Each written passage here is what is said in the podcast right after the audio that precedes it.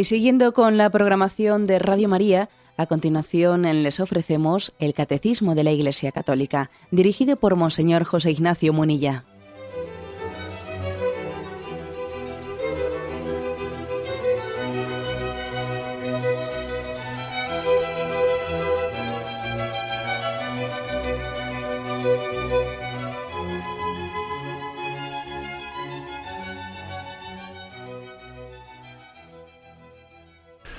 Cordial saludo a todos los oyentes de Radio María. Un día más, con la gracia del Señor, proseguimos el comentario del Catecismo de nuestra Madre la Iglesia. Entramos hoy a partir del punto 1972. ¿eh? Queremos concluir el apartado que tiene como título La nueva ley o la ley evangélica. ¿eh? Estamos hablando de la ley moral y habíamos dicho que tiene pues distintas formas, ¿no? la ley eterna en Dios, la ley natural, Dios dejó escrita la naturaleza, también en nuestra naturaleza racional, su ley natural, la ley revelada en el Antiguo Testamento y la nueva ley, la ley evangélica, la ley que Jesús vino a, a predicarnos. El punto 1972 dice así. La ley nueva es llamada ley de amor, porque hace obrar por el amor que infunde el Espíritu Santo más que por el temor. Ley de gracia, porque confiere la fuerza de la gracia para obrar mediante la fe y los sacramentos. Ley de libertad, porque nos libera de las observancias rituales y jurídicas de la ley antigua, nos inclina a obrar espontáneamente bajo el impulso de la caridad y nos hace pasar de la condición de siervo que ignora lo que hace su Señor a la condición a la de amigo de Cristo, porque todo lo que he oído a mi Padre os lo he dado a conocer. O también a la condición de heredero. Bueno, aquí pues eh, describe en el catecismo una serie de características, especialmente las divide en tres. La ley del Nuevo Testamento es ley de amor, ley de gracia, ley de libertad. La primera, eh, ley de amor decía, o sea, el catecismo resumía brevemente, es ley de amor porque hace obrar por el amor que infunde el Espíritu Santo más que por el temor. Obra más por el amor que por el temor. Bueno, si recordáis, si recordáis que en su momento ya nos explayamos en ello, la doctrina católica distingue en, que nosotros ante Dios, el hombre pecador se presenta ante Dios pidiendo su misericordia, pidiendo el don del, amor de Dios, pidiendo el don de la misericordia, pero puede estar más motivado por, por un acto de contrición o por un acto de atricción. Su arrepentimiento, su, su petición ¿no? de misericordia ante el trono de Dios puede ser más perfecta o menos perfecta. Si es perfecta se le llama la petición de contrición, el arrepentimiento de contrición. Si es imperfecta, se le llama de atricción. Contrición es, pues sencillamente, el dolor nuestro de no amar a Dios como Él merece ser amado. ¿no? El amor no es amado. El amor no es amado y a nosotros nos duele que Dios siendo tan bueno, siendo la pura misericordia, la infinita misericordia, no obtenga de nosotros ¿no? la respuesta que él se merece. Ese es el dolor de contrición, que responde lógicamente a la ley del amor. ¿Mm? Hay también una contrición imperfecta, ¿eh? por desgracia, por desgracia hay que decir, pues hombre, que, que no siempre actuamos con una, con una rectitud absoluta y pura, no de puro amor a Dios. El dolor de atracción es aquel que se arrepiente porque, en primer lugar, teme las consecuencias ¿no? de obrar mal. acordaros de esa, de esa oración, no me pesa de todo corazón de haberos ofendido y también me pesa porque podéis castigarme con las peras del infierno. Es decir, hay un dolor de contrición y también hay un dolor de atricción. El primero hace referencia más a la ley del amor y el segundo más a la ley del temor.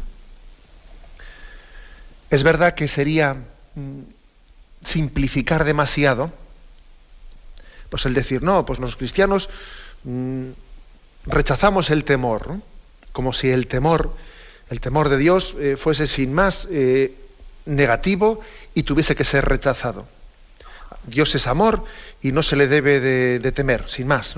Bueno, eso sería una simplificación. No olvidemos de que también existe uno de los dones del Espíritu Santo, que es el don del santo temor de Dios. Eso también lo explicamos cuando hablamos de los eh, siete dones del Espíritu Santo.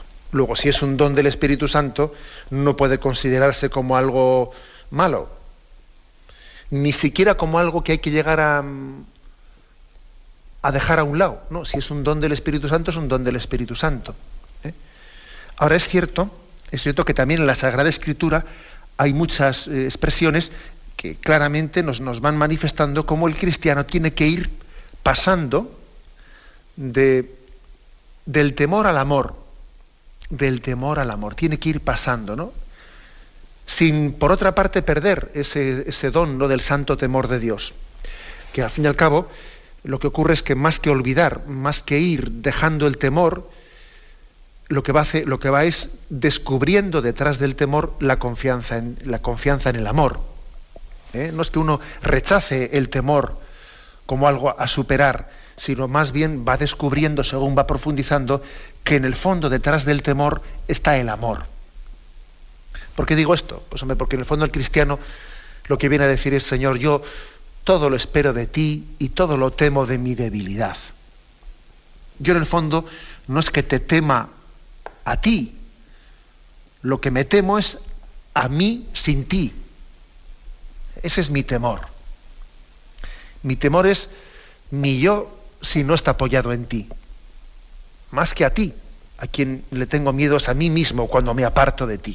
¿eh? Por lo tanto, en el fondo no hay tal oposición en el concepto temor y amor, no hay tal oposición. ¿eh? Más bien, más bien una, el temor, el santo temor de Dios como don del Espíritu Santo, pues bueno, se fundamenta, ¿no? Se fundamenta en el amor a Dios y en la confianza en Dios. Todo lo espero de ti y todo lo temo de de mi debilidad. Ahora bien, ¿eh? es cierto, como decía antes, de que existen esas, esas expresiones en la Sagrada Escritura de que el cristiano, el cristiano maduro, es el que va actuando más por la ley del amor que por la ley del temor. Y bueno, y todos somos conscientes de que un cristiano inmaduro, inmaduro que no ha llegado a captar que lo esencial del cristianismo es que Dios me quiere, que Dios está enamorado de nosotros, que Dios ha entregado su vida por nosotros, ¿no? Pues puede tener una visión del Dios policía. Y perdonadme por la expresión así tan dura, pero es verdad. Hay muchas personas que pueden tener una visión del Dios policía. ¿eh? Del Dios policía, del Dios que lo ve todo, que entonces eh, no puedo escapar de su presencia y, hay, un triángulo ahí que tiene el ojo en medio, que me está vigilando eh, todo lo que hago y entonces, mm, pues lógicamente es una relación insana, una imagen de Dios insana. Insana. ¿Por qué? Porque no, ese no es un santo temor de Dios, ese no es un temor en don del Espíritu Santo, ¿no? Porque no está fundamentado en la confianza plena de que Dios me quiere con un amor apasionado, ¿no? Como un padre quiere a su hijo, que es capaz de hacer cualquier cosa por él y sufre mucho más que el hijo. ¿eh? Claro, el policía, el policía cuando detiene a un, a un malhechor, el policía no sufre. A la venga, uno más. Esta semana ya llevo cogidos no sé cuántos. El policía no sufre. Sin embargo, el padre, cuando tiene que reprender a su hijo, sufre más el padre que el hijo, fíjate. Cuando el padre, un padre santo, ¿no? está, está reprendiendo a su hijo, si sufre más el padre que el hijo. Si precisamente el drama consiste en que el hijo, en su inmadurez, no se da cuenta de, de que lo que está haciendo es obrar mal y no sufre lo que debiera sufrir, está sufriendo más el padre que el hijo. Bueno, pues he ahí, ¿no? Esa diferencia entre esa imagen del Dios policía, que digo yo, el Dios policía, y el Dios Padre, ¿no? Y el Dios Padre cuyo, cuya única, cuyo único motivo de, de, actuación hacia nosotros, el único motor que le mueve, pues es el amor incondicional y totalmente desinteresado hacia nosotros. Bueno, pues es cierto ¿eh? que muchos, muchos cristianos han podido tener, ¿no? Pues una, igual se ha podido enfatizar mucho, ¿eh? enfatizar mucho, pues en momentos determinados, especialmente esto, se les oye bastante a, pues a personas de bastante edad que en un momento determinado pues mm, pudieron eh, recibir una, una predicación así, digamos, un tanto de corte jansenista, que el jansenismo pues, fue una, pues una herejía eh, dentro de la Iglesia, una herejía que enfatizó mucho pues, la imagen del Dios justiciero, la imagen de Dios justiciero, el juicio de Dios que acabará con nuestras, eh, con nuestras culpas, etcétera, pero no, no complementó debidamente esa predicación, que claro, claro que existen imágenes en el Antiguo Testamento que, en las que uno puede apoyarse, ¿eh? es que uno puede apoyarse para enfatizar el juicio de Dios, pero el problema está en cuando uno se apoya en unas imágenes del Antiguo Testamento olvidando otras. ¿eh? El problema del jansenismo fue pues que mm, dedicaba pues el 90% de su predicación a esa imagen del Dios justiciero, tal es así ¿no? que de ahí se desprendía un temor terrible, eh, pues cuando alguien escuchaba esas predicaciones no se atrevía a comulgar la comunión pasó a ser pues casi una especie de privilegio para unos pocos que en algún día al año igual cabía hacerlo, pero había que consultarlo previamente. Eh, bueno, pues se enfatizó mucho el miedo al castigo, a una justicia, eh, a una justicia desligada del amor. Y quizás las personas, ¿no? Pues que han podido en algún momento determinado de la historia, pues recibir ese tipo de predicación un poco unilateral, que enfatiza mucho, ¿no? El temor a ese Dios juez, olvidándonos sin haber remarcado que Dios no reprende sino por amor, que Dios está locamente enamorado del hombre, ¿no? que Dios sufre más que el hombre por nuestro, por nuestro desvío y desvarío, ¿no? que Dios nos ama y Dios nos quiere, pues verdaderamente tenemos un desequilibrio. También es verdad, y seguro que algunos estaréis pensando, pues que hoy hemos pasado al lado contrario, al lado contrario, y hoy en día más que predicarse, ¿no? Pues eh, esa imagen del Dios policía, pues tenemos el riesgo de predicar la imagen de un Dios abuelo, eh, más que de un Dios padre, de un Dios abuelo con el cual en el fondo pues hago lo que quiero, pero como Dios es bueno, pues no pasa nada, ¿no? Y entonces qué más dará el bien que el mal, la verdad que la mentira, pero como Dios es bueno, eh, es curioso, ¿no? Existe ese riesgo de, de deformar la imagen de Dios por no, pues no, pues por no recibir la escritura y la revelación en su plenitud, en su totalidad. No, no me quedo con una página y me olvido de la siguiente, no, en su totalidad. Bueno, pues en resumen, ¿no? Eh, este punto primero que estamos aquí insistiendo. Eh, la nueva ley es la ley del amor y tiene que haber en nosotros pues una pedagogía, unir creciendo, unir creciendo y que la motivación última de nuestros actos sea la del amor sea la del amor, en las cosas que hago, ¿no? ¿Esto por qué lo hago? ¿Con qué interés lo hago? Pues por amor, por amor, porque amo a Dios, porque, porque Dios me quiere con locura y lo lógico es que yo le, le muestre mi agradecimiento con el amor, con amor se paga, ¿no? Y si Dios me quiere con un amor incondicional, pues yo, el, motivo último de, de vivir una vida santa es que yo quiero también querer a Dios como Él me quiere a mí. ¿eh? Esa es la razón y el motor último ¿no? de la moralidad cristiana. Por eso ¿no? se le llama ley del amor. Tenemos un momento de reflexión y continuamos enseguida.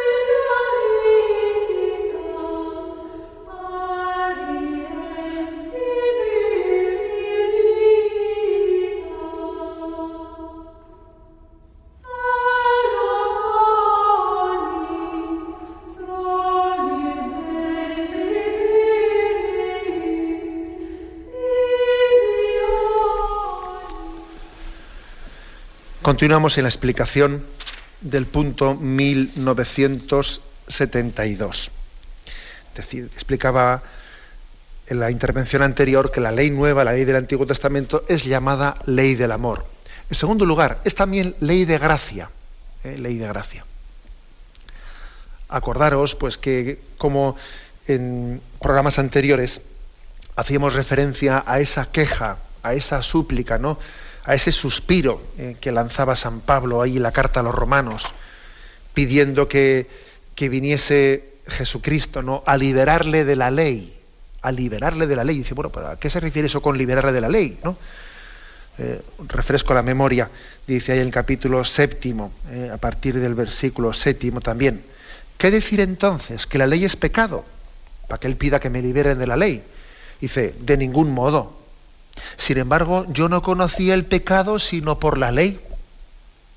De suerte que yo hubiera ignorado la concupiscencia si la ley no me, no me hubiese dicho, no te entregues a la concupiscencia. quiere decir, oye, mira, yo hubiese estado ignorante, ignorante de que era un pecador, pero como ha venido la ley y me ha dicho, la ley de Moisés, y me ha dicho, oye, que no tienes que dejarte arrastrar pues por tus pasiones y por la concupiscencia. Ala, de repente me he dado cuenta que soy un pecador, ¿no? Dice, continúa San Pablo, más el pecado, tomando ocasión por medio del precepto, suscitó en mí toda suerte de concupiscencias, pues sin la ley el pecado estaba muerto. Ah, vivía yo un tiempo sin ley, pero en cuanto sobrevino el precepto de la ley, revivió el pecado. Y yo morí y resultó que el precepto, la ley de Moisés, dada para, para, la vida, fue para la muerte. Porque el pecado, tomando ocasión por medio del precepto, me sedujo y por él me mató. Así que la ley es santa, justa y buena. Luego, ¿se habrá convertido lo bueno en malo? De ningún modo, sino que el pecado, para aparecer como tal, se sirvió de una cosa buena que era la ley para procurarme la muerte. O sea, es decir, San Pablo hace un alegato diciendo, claro, si la ley, la ley era buena, pero el problema es que le faltaba la gracia. No era una ley de gracia. La ley del Antiguo Testamento, a diferencia de la ley de Jesucristo, era una ley sobre todo indicativa, que avisaba, que nos, nos estaba exhortando pero le faltaba la gracia. Sin embargo, la ley de Jesús, la ley del Nuevo Testamento, nos ayuda a comprender dónde está el mal. Nos ayuda a querer el bien y nos ayuda a poder realizarlo, que son tres cosas, comprender, querer y poder. Son tres cosas y las tres son necesarias. Es importante que entendamos dónde está el mal. en eso ya lo hacía la ley del Antiguo Testamento. Sin embargo, también es importante querer, quererlo. Que, que, yo no únicamente lo vea en mi razón, ¿no? sino que tenga la motivación de mi voluntad de realizarlo. Eso también la ley del Antiguo Testamento nos exhortaba a ello, ¿eh? a adherirnos a la, a la ley de Dios, a que su ley sea nuestro alimento. También el Antiguo Testamento insistía no solo en el entender, en el comprender, sino también en el querer, querer ser santo. Pero es que el Antiguo Testamento no me daba el poder, no me daba la gracia, y Jesucristo sí. La ley, de Jesús es, me permite ser luz para mi entendimiento, deseo vivo en mi corazón y también me permite participar del señorío de Jesucristo para vivir santamente, es decir, ser Señor, ser Señor y ser dueño de mis actos para vivir santamente. Estos tres aspectos son importantísimos. El Señor, la ley de Jesús me da el, entender, el querer y el poder realizar las cosas. Esto, esto explica, esto explica por qué muchas veces, pues cuando alguien tiene un encuentro con Jesucristo, ese encuentro con Jesucristo es para él tan, tan fascinante que no le cuesta nada, oye, no le cuesta nada dejar, eh, dejar su antigua vida, dejar sus pecados, ¿no?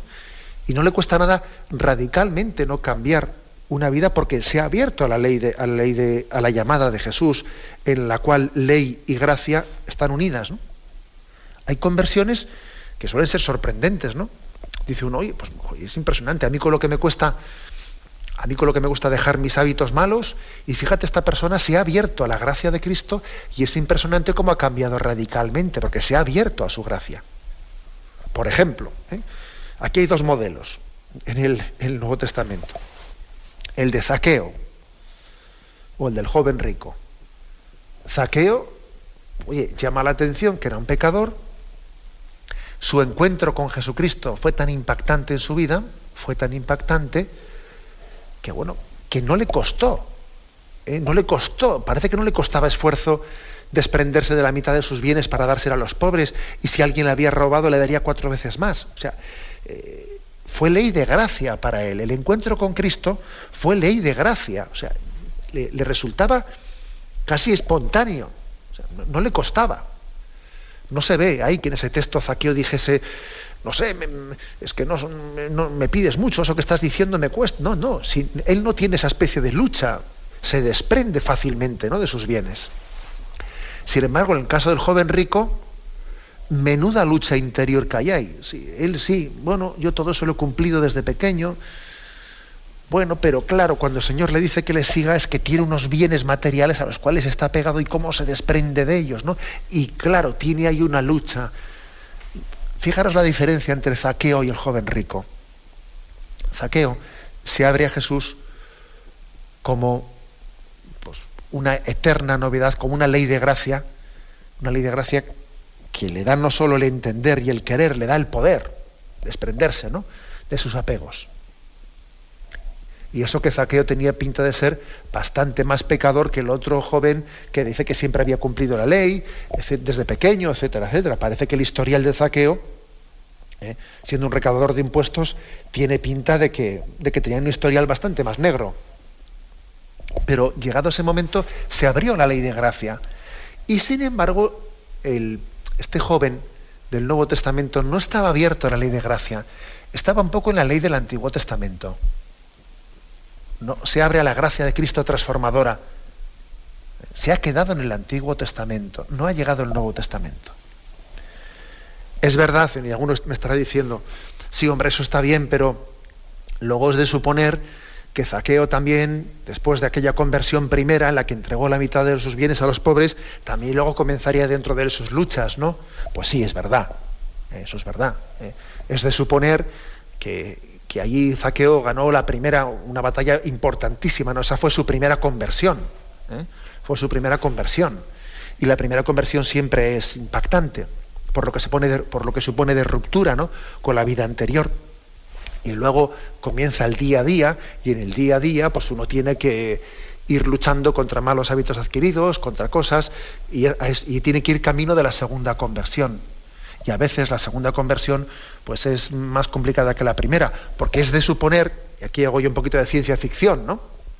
Pero bueno, es de suponer pues que esa radicalidad de zaqueo en la primera conversión luego a veces va contrastando como después de haber tenido ese arranque de generosidad, luego a veces hemos sido súper generosos para desprendernos de la mitad de nuestros bienes, pero luego resulta que nos cuesta eh, pues vencer una comodidad o una antipatía o un no sé qué. Bien, eso también es de suponer. ¿eh? Digo esto para que no, no, parezca que yo aquí hago una imagen idílica, ¿eh? idílica de los personajes del Evangelio. No, no, no, también Zaqueo era de carne y hueso y después de su conversión y de su entrega tan generosa, seguro que después, bueno, pues continuaría en él la lucha interior a otros niveles. ¿eh? Que yo creo que siempre hay que distinguir entre conversión primera y segunda conversión. ¿eh? Y la segunda conversión, pues quizás en, la que estemos inmersos, pues muchos de los que estamos ahora mismo oyendo, ¿no? oyendo este, este, este, programa, pues igual dijimos, sí, yo un primer sí al Señor ya se lo dije, ¿eh? tuve ese primer arranque, pero después, después continúa a otros niveles una lucha en mi interior en la que también me cuesta abrirme a la gracia para vencer pues, otros enemigos a otros niveles, ¿no?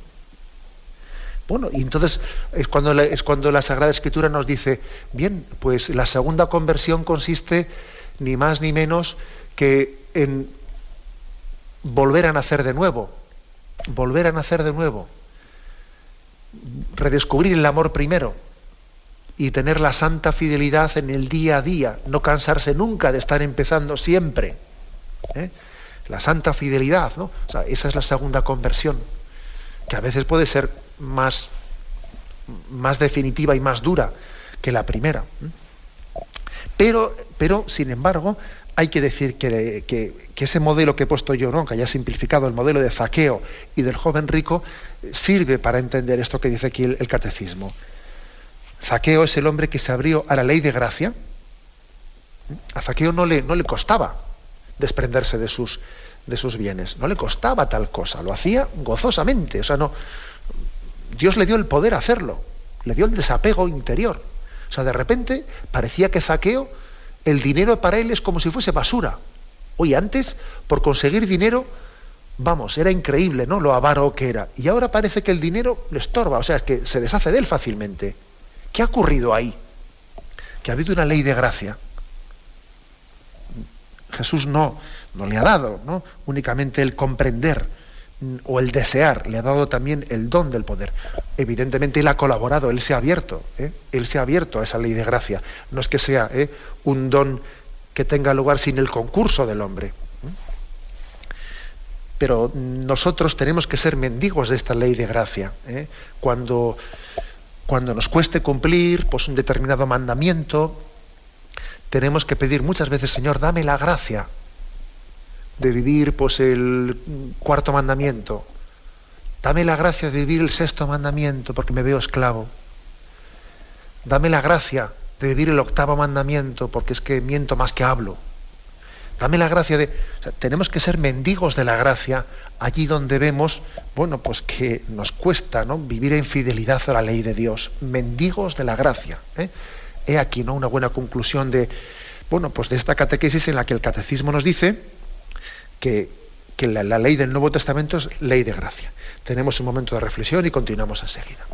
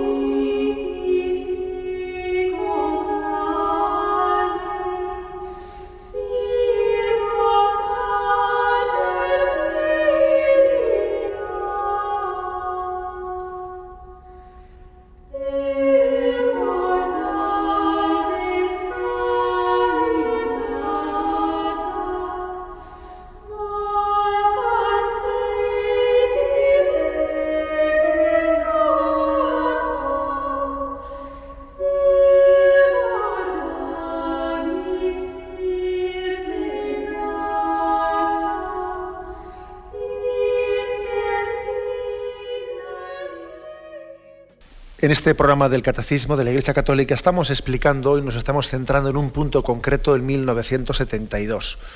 Un punto que define cómo es la ley del Nuevo Testamento que Jesús vino a predicarnos, ¿no? Esa ley especialmente predicada en las bienaventuranzas. Y hemos dicho que es ley de amor.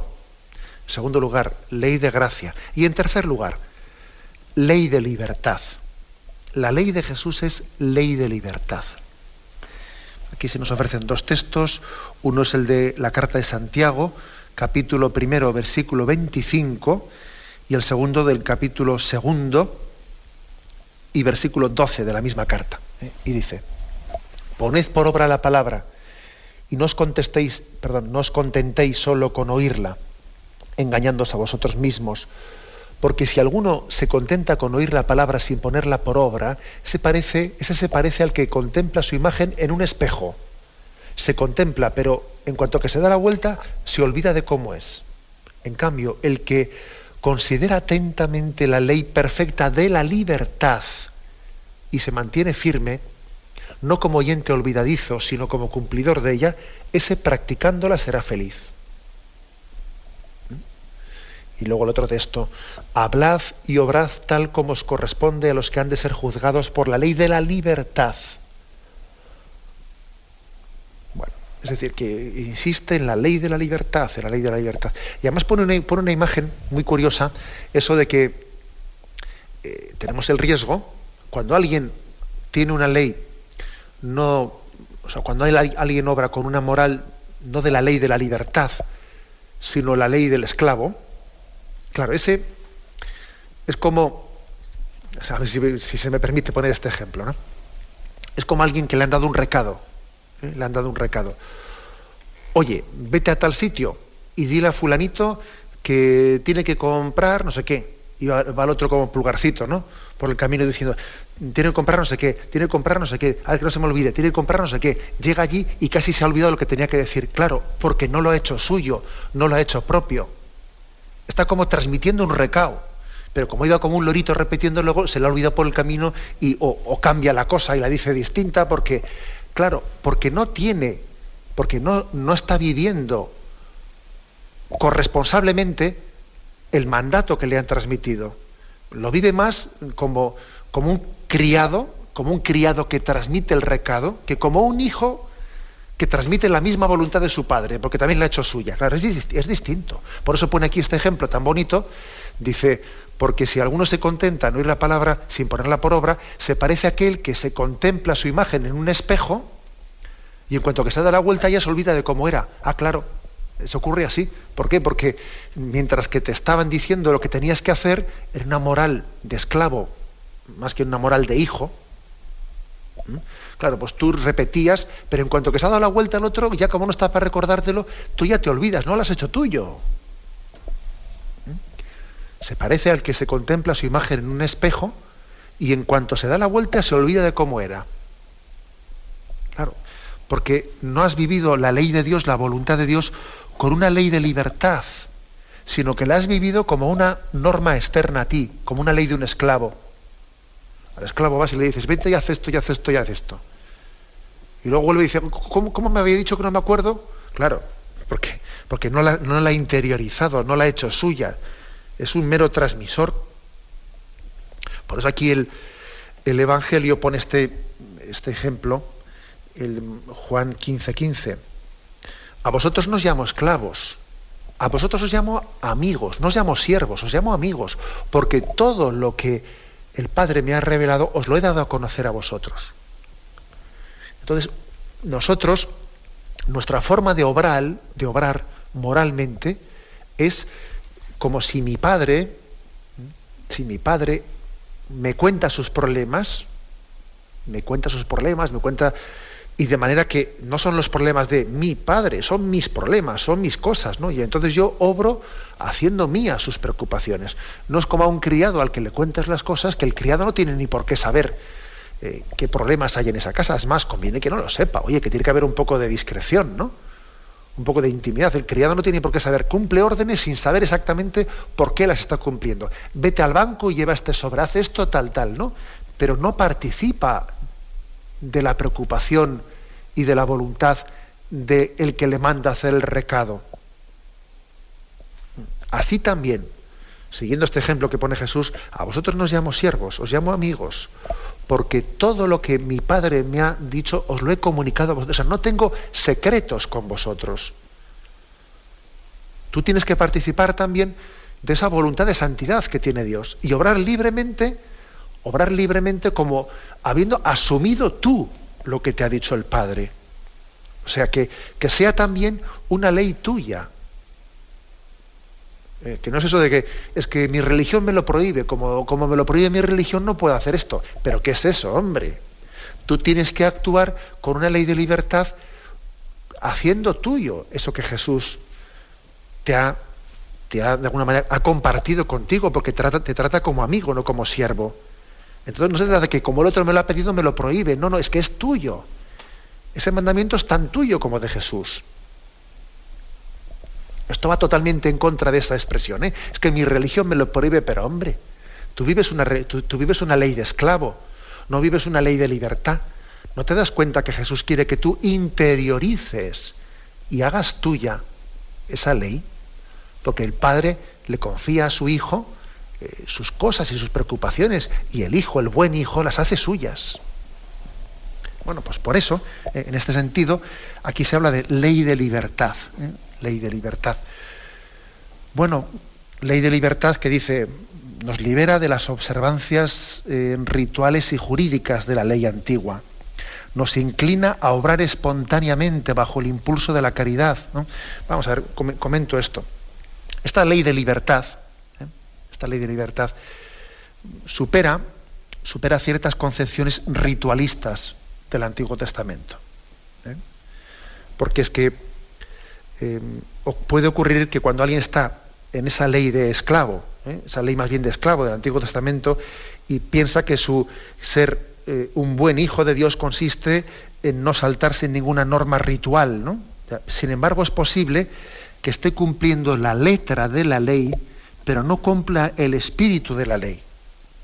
Cumple, como Jesús reprochaba ¿no? a los fariseos, que eran capaces de, que estaban cumpliendo toda una normativa legal, no de purificación, y sin embargo no cumplían el espíritu de la ley. Porque aquello no era una ley de libertad, era una ley de esclavo. Es importantísimo que nosotros no solo cumplamos la letra de la ley, sino también el espíritu de la ley. Eh, todo mandamiento eh, tiene razón de ser en la medida, en la medida en que preserva la vocación al amor para la que hemos sido llamados preserva la vocación al amor. La letra por la letra mata. La letra tiene que ser vivificada por el espíritu. ¿eh? ¿Qué quiere decir esto? Eh, las normas por las normas eh, no, dan vida espiritual.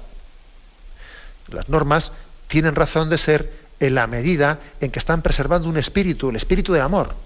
Por eso es importante insistir en esta ley de libertad, ley de libertad, que a veces puede conllevar pues puede conllevar, pues, por ejemplo, que, que a los cristianos se nos diga que en un momento determinado podemos y debemos de hacer lo que se llama una epiqueya, es decir, una interpretación, una interpretación contraria a lo que dice la norma. Eh, podría ocurrir tal cosa. ¿eh? Podría ocurrir, por ejemplo, que, que, a uno le hayan puesto una norma Imagínate, pues, imagínate que, en, un seminario, en una casa religiosa, hay una norma, ¿no? La norma de que no se puede salir a tal hora de no sé qué, pero hay una circunstancia concreta en la que no está el superior y uno dice, hombre, pues esta, la letra dice tal cosa, pero yo creo que en esa situación concreta debo de saltarme la, debo de saltarme la letra, pues para cumplir el espíritu, lo que dice Jesús, ¿no? Oye, si se cae un burro a un pozo en sábado, lo rescatáis, ¿no? Porque entendéis que, oye, para salvar al burro hay que, hay que saltarse la letra de la ley que dice que en el sábado hay que descansar.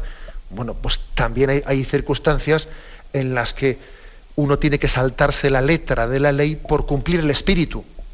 Bueno, esto supone, ¿no? Esto es un caso con un ejemplo concreto de cómo la ley de Cristo es una ley de libertad. Y digo una cosa más, ¿eh? con la cual voy a concluir, que me parece muy importante. Dice aquí, nos inclina a obrar espontáneamente bajo el impulso de la caridad. Es que cuando la ley de Cristo la hemos recibido no como esclavos, no como siervos, sino como hijos, como hijos, como herederos, cuando la hemos recibido así, ocurre que esa oposición que tenemos entre lo que yo sé que quiero hacer y lo que yo quiero hacer y lo que a mí me apetece hacer, ¿eh? que solemos tener un cierto lío, ¿no? Entre lo que yo sé que debería de hacer. Segundo, lo que yo quiero hacer o lo que yo me apetece hacer. Esa oposición interior se va superando y podemos ir obrando espontáneamente. De manera que cuando la ley de Cristo va penetrando en nosotros, querer, ¿eh? querer y deber se van fundiendo y son una sola cosa. Claro. Sin embargo, eh, mientras que no tengamos esta gracia suele ser un lío. No es lo mismo lo que yo debo hacer que lo que yo quiero hacer o me apetece hacer. Son tres niveles distintos. Debo, quiero, me apetece.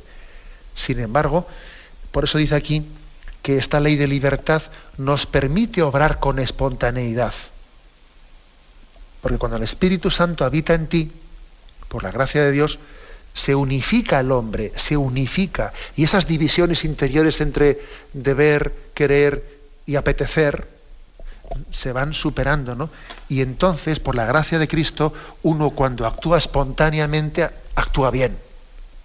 Ahora, hasta que no te has dejado poseer, ¿no? Por la gracia de Cristo, pues si tú te dejas, si tú actúas espontáneamente, pues posiblemente actúes mal. Claro, porque has actuado desde una espontaneidad no purificada, en la que es el pecado el que actúa en ti. Pero cuando la ley de libertad, la ley de, Cristo, ¿no? la aceptamos, nos abrimos a ella y Él nos, nos eleva a la condición de hijos, de herederos, de corresponsables, ¿no? De, ese, de, ese, destino de santidad al que estamos llamados, cuando estamos elevados a ese grado de intimidad con Él, entonces resulta que el hombre puede obrar espontáneamente obrando el bien, porque ha hecho suyo, ha hecho suya la voluntad de Dios, y es tan suya como de Dios. Bueno, pues este, como veis, es un, es un don muy grande que tenemos que pedir. ¿eh? pedirlo con toda, con toda nuestra alma. Bueno, al final de este punto, aunque sea brevemente, comento de que también se nos dan otros dos, bueno, varios textos de Gálatas y de Romanos para insistir más en esto, en esta ley de, ley de libertad. ¿eh? Y aunque sea brevemente, leo dos de ellos. Dice Gálatas 4.1.7. Pues yo digo, mientras el heredero es menor de edad, en nada se diferencia de un esclavo con ser dueño de todo, sino que está bajo tutores y administradores hasta el tiempo fijado por el Padre. De igual modo, también nosotros, cuando éramos menores de edad, se refiere espiritualmente, ¿eh? vivíamos como esclavos bajo los elementos del mundo. Pero al llegar la plenitud de los tiempos, envió Dios a su Hijo, nacido de mujer, nacido bajo la ley, la prueba de que sois hijos es que Dios ha enviado a nuestros corazones el espíritu de su Hijo, que clama, Abba Padre. De modo que ya no eres esclavo, sino hijo. Y si eres hijo, eres también heredero por la voluntad de Dios. Es decir, que tú actúas como, como hombre maduro. Y como eres hijo, tú quieres lo que Dios quiera, ¿no? Y asumes la voluntad del Padre como tuya también, porque tú eres el heredero. Tú hayas pasado a ser ya responsable. Tú eres heredero, tú, tú recibes esa voluntad de Dios y por tanto obras en libertad. Y para ti obedecer a lo, que ha dicho tu Padre y obrar en libertad son dos cosas que no se oponen, sino que son totalmente una sola, están mezcladas. Porque has llegado ya, ya no, ya no eres un niño. Cuando eras un niño discutías con tu padre, ¿no? Y la voluntad del padre se oponía a la tuya. Ahora ya no, porque eres el heredero. Esta imagen está ahí muy, subrayada. En Romanos 8:15 se dice algo por el estilo. En efecto, todos los que son guiados por el Espíritu de Dios son hijos de Dios. Pues no recibisteis un espíritu de esclavos para recaer en el temor. Antes bien recibisteis un espíritu de hijos adoptivos que nos hace exclamar, Abba, Padre. Y ahí también, ¿no? Otra imagen preciosísima de cómo estamos llamados a ser no esclavos, sino hijos, y a obrar no por el temor, sino por el amor en, esa plena libertad de quien funde y hasta confunde, ¿eh? funde su voluntad con la del Padre. Lo dejamos aquí. Hoy hemos querido explicar este punto 1972. Me despido con la bendición de Dios Todopoderoso, Padre, Hijo y Espíritu Santo descienda sobre vosotros. Alabado sea Jesucristo.